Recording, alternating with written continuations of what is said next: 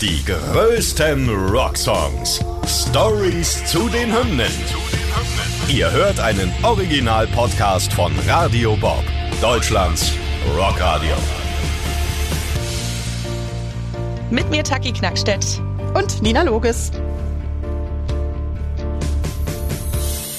Heute Symphony of Destruction von Megadeth. Just like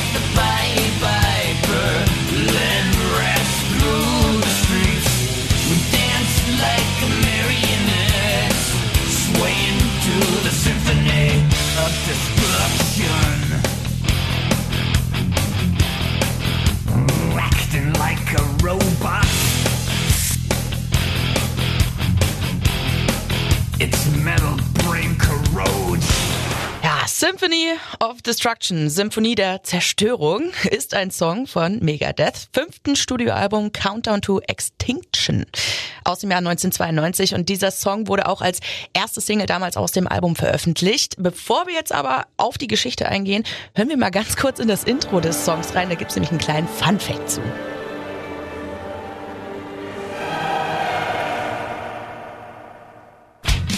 Klassikfans dürften es natürlich jetzt wissen oder erkannt haben zumindest, aber nochmal für alle kurz auferklärt. Ähm, das Intro des Liedes wurde aus Mozarts Offertorium, ich hoffe, ich sag's richtig, Domine Jesu Christe gesampelt. Also hier nochmal das Original für alle, ja.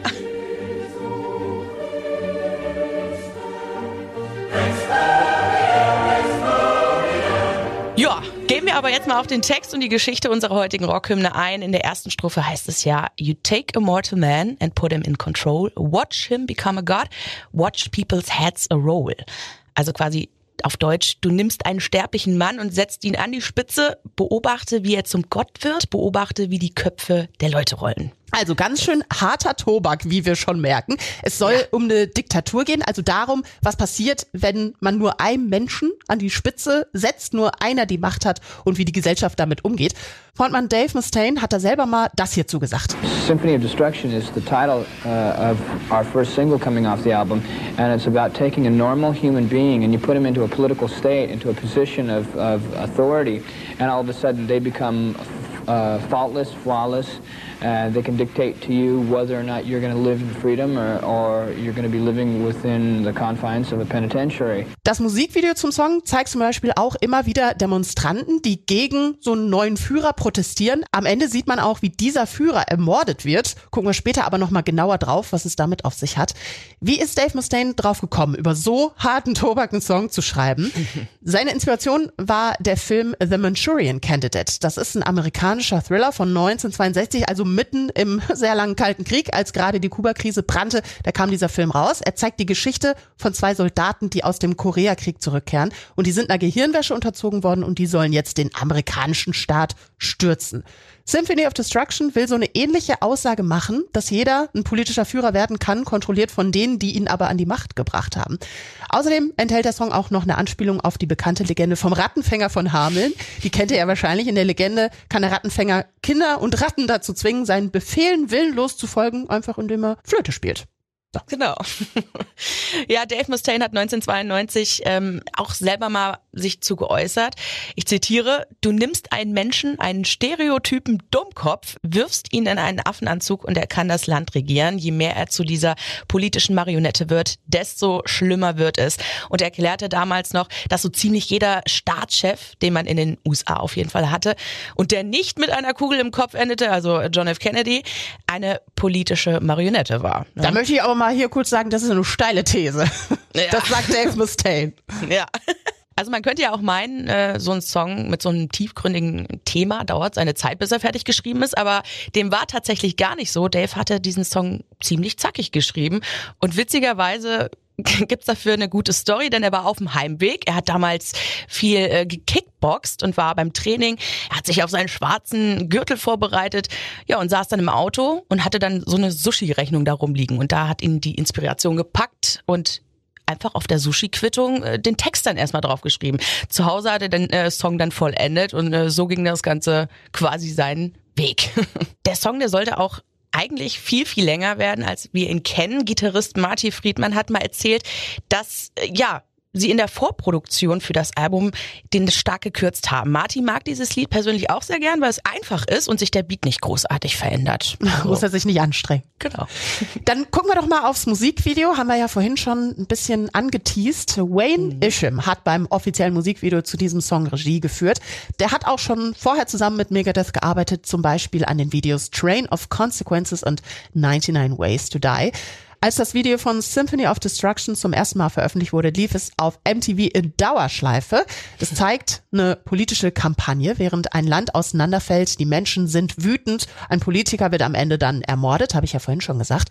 Irgendwas ist immer natürlich. MTV mochte nämlich diese Attentatsszene nicht. Das war ja früher auch so eine Zeit. Nacktheit wurde immer direkt gebannt bei MTV und natürlich auch so politische Messages fanden die damals nicht so cool.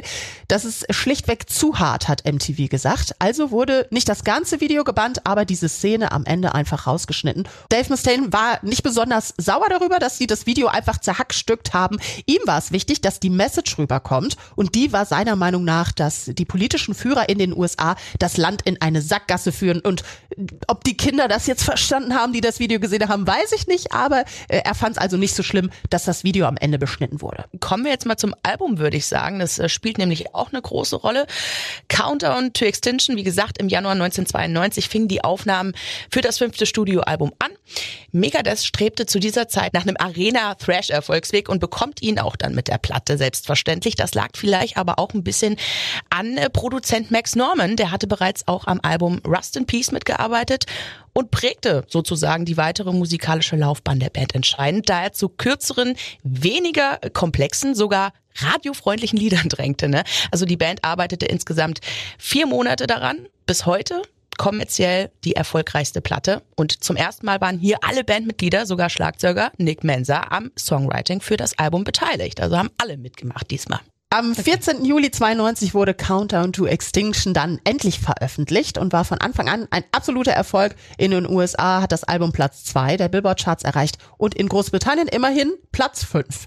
Neben anderen Songs war natürlich unsere Rockhymne Symphony of Destruction die Auskopplung der Platte und auch alle sehr weit oben in den Charts. Das Album erreichte zweifachen Platin-Status in den USA sowie eine Grammy-Nominierung in der Kategorie Best Metal Performance im Jahr 1993. Wo wir gerade bei Live-Performances sind, es gibt einen lustigen Fun-Fact. Bei Auftritten mit dem Song äh, haben die Fans oft gerufen Megadeth, Megadeth, Aguante Megadeth, ist wahrscheinlich falsch ausgesprochen, aber dieser Gesang begann in Argentinien und verbreitet sich dann ganz schnell weltweit unter Megadeth-Fans. Aguante ist ein argentinischer Slang-Ausdruck, der bedeutet an etwas festhalten und wird häufig bei Sportveranstaltungen verwendet, um die Spieler der Mannschaft zu unterstützen. Das wollen wir uns nochmal anhören. And the coolest thing is when we play, they've got this thing they do when they sing.